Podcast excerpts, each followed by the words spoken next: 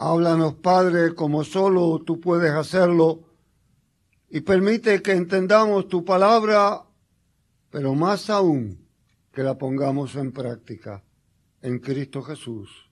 Amén. A Dios y solamente a Dios sea la gloria.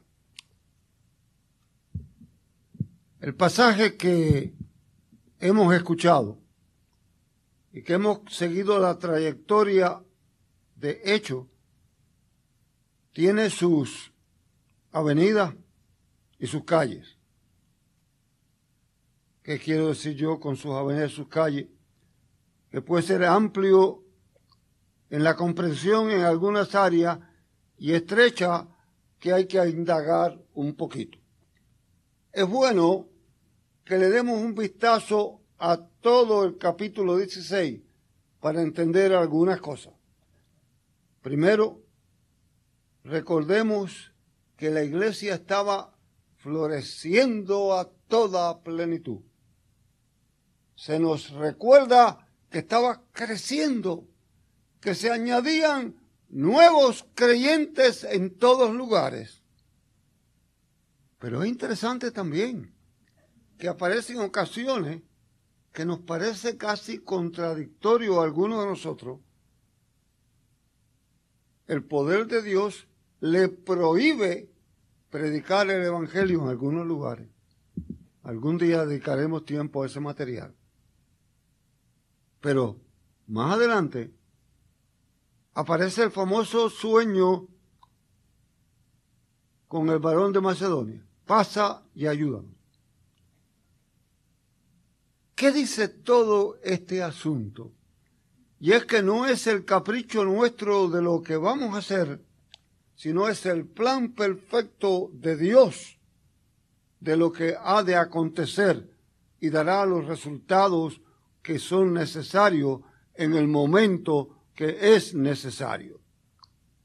La ciudad donde va tiene maravillosas raíces históricas que le podemos dedicar bastante tiempo si quisiéramos y si tuviéramos el tiempo. Fue escenario de las famosas luchas de Augusto, las victorias más grandes de aquella época, la reconquista de Roma por aquellas regiones, fueron maravillosas. En su época se le conocía como la ciudad de los manantiales. Años antes de Pablo, en aquella región habían grandes minas de oro, a pesar que ya en el momento de Pablo estaban agotadas todas esas minas. Todo esto acontecía y allí había una colonia romana. Y esto tiene una implicación. Territorios fuera de Roma, que eran colonias, eran ocupadas por veteranos que vivían muy orgullosos de su tradición, vestían a la usanza romana, usaban el idioma, mantenían las costumbres y leyes romanas y en ningún otro lugar se sentía tanto la presión y la cultura romana como en las colonias, y esta en forma muy especial. Allí había llegado un grupo de judíos pero por la presión que acabo de mencionar, no se le había permitido ni siquiera tener una sinagoga. Y cuando los judíos iban a un lugar y no podían tener una sinagoga, lo resolvían con lo que ellos llamaban, muy parecido a lo que ustedes hacen ahora, a tener momentos de oración, lugares de oración. Y generalmente eran debajo de árboles a la orilla del río. Y allí se reunían a orar en su tradición. Sábado en la mañana, Pablo sus acompañantes van a la orilla del río en busca de esos grupos y se encuentran con el grupo de mujeres fieles que estaban cumpliendo su función ante Dios. Entre ellas está Lidia. Lidia es un caso especial. Lidia es una mujer sumamente rica. Es comerciante. Tiene una posición de privilegio en la comunidad. Tiene grandes negocios. Es vendedora de púrpura. ¿Y qué era la púrpura? La púrpura era un líquido que se sacaba de un crustáceo, gota a gota. Y era tan costoso que medio kilo de lana en aquel tiempo teñido con púrpura valía más de 100 dólares. Ella era una mujer sumamente rica, poderosa en su zona. Dios toca el corazón a esa mujer que era piadosa y que adoraba a Dios para que escuche atentamente el mensaje. ¿Lo escucha? Responde. Y al momento de responder, Lidia le dice, si ustedes entienden que yo soy digna de servir al Señor, hágame el favor de venir conmigo a mi casa. Interesante que cuando usted lee a Pablo, Pablo le recomienda a los nuevos creyentes a que sean hospitalarios a que abran sus puertas. El apóstol San Pedro da en seco una orden. Hospedaos los unos a los otros sin comentarios. Interesante que eso acontezca. Lidia, yo entiendo que da un paso al frente. Lo da en varias formas lo da como mujer, que desgraciadamente en la cultura no se le daba ningún lugar y ella da el paso al frente. Lo da como mujer rica, como mujer poderosa económicamente. Da el paso al frente. Lo da como creyente y abre su hogar hospitalariamente. ¿Se ha visto usted en la condición alguna vez de tener que dar un paso al frente? En la vida hay momentos que hay que dar paso al frente y los resultados pueden ser duros, pueden ser difíciles, no siempre son tan alegres o beneficiosos, pero ¿cuántas veces usted tiene que dar un paso al frente? Cuando hay necesidad a la orilla suya, cuando hay una injusticia a la orilla suya, cuando Usted está con amigos y la corriente del día. En el día de hoy es tan fácil oír lo que es ser políticamente correcto. Yo tengo en mi corazón y en mi oración a los jóvenes universitarios en el día de hoy. Era mucho más fácil en mi época. Mucho más fácil. No habían zonas grises o esto, o hoy no. Hoy hay una presión cultural a decir a lo malo bueno, a lo bueno malo. No queremos que nos vean distintos, aún en algunos hogares. Nene, no haga las cosas distintas, hazlo igual que los demás. Las costumbres se van implantando y se van obligando aunque parezca. Y entonces cuando alguien toma una posición distinta, le dice, ese es un anticuado.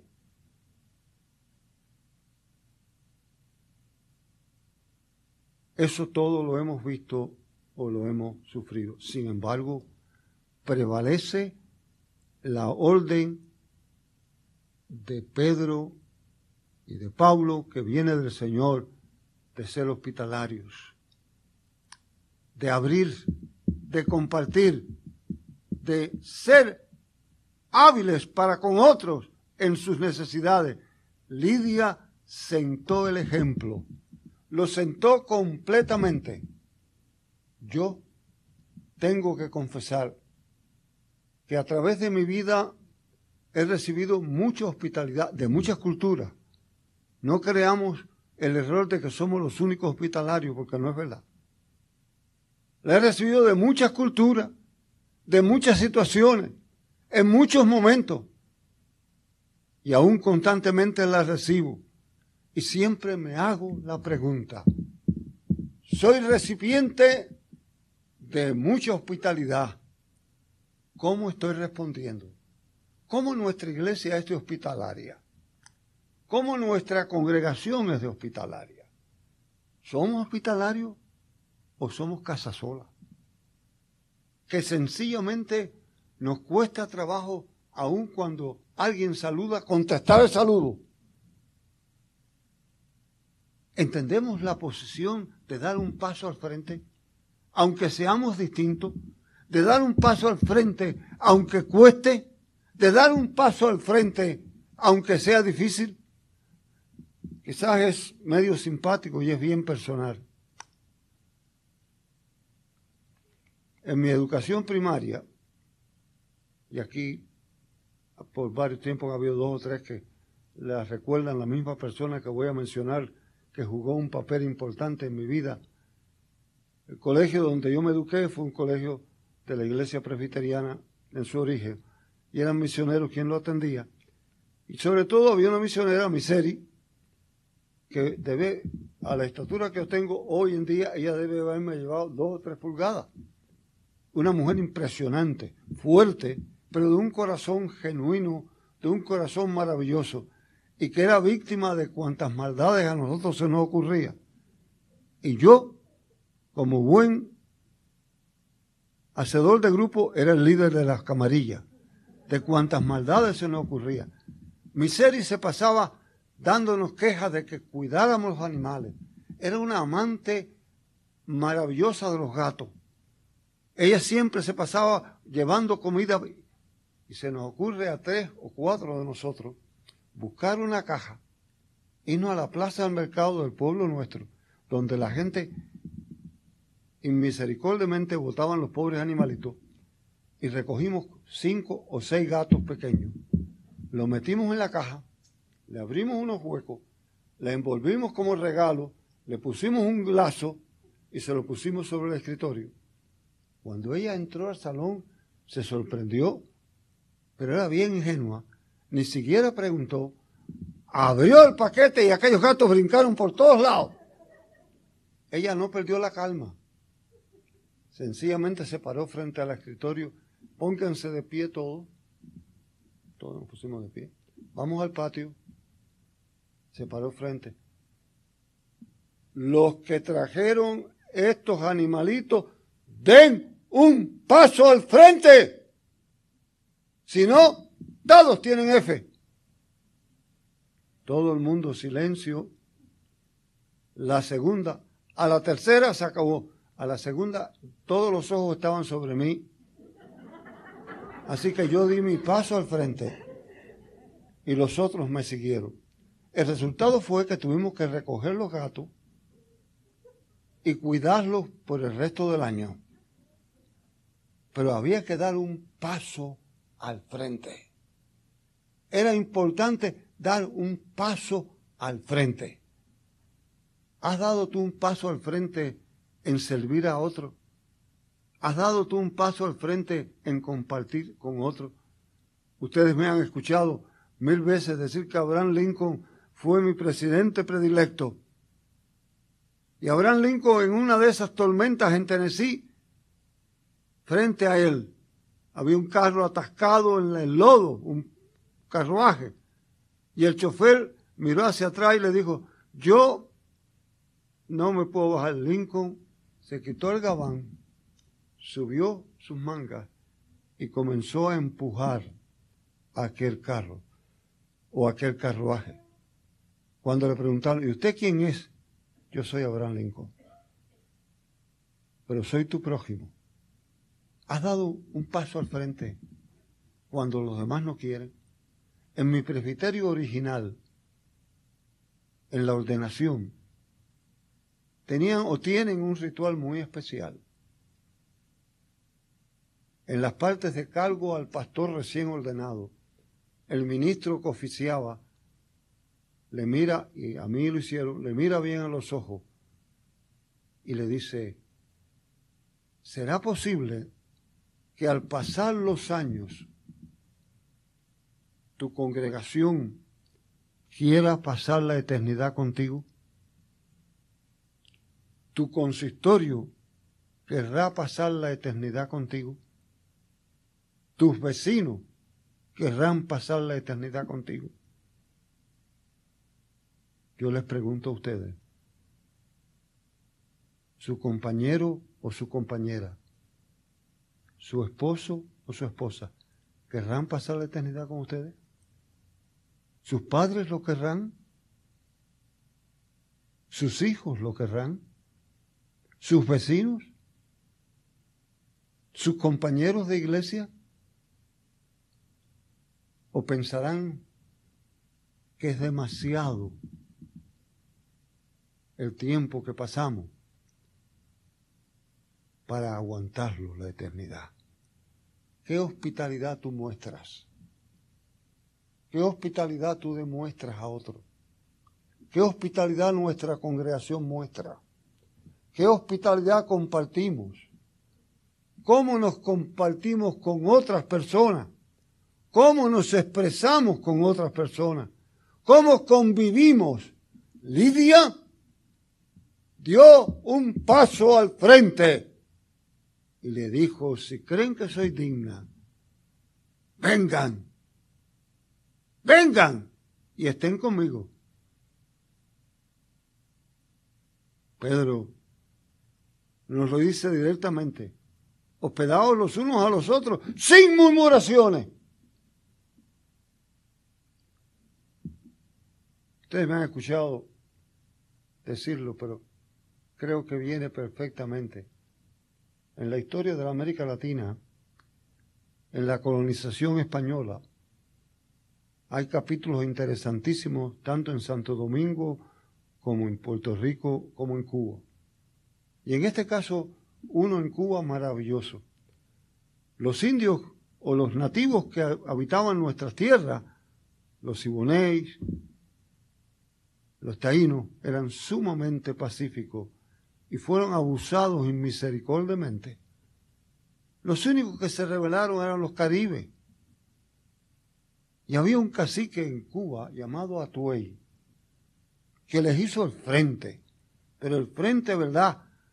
Hasta que lograron apresarlo.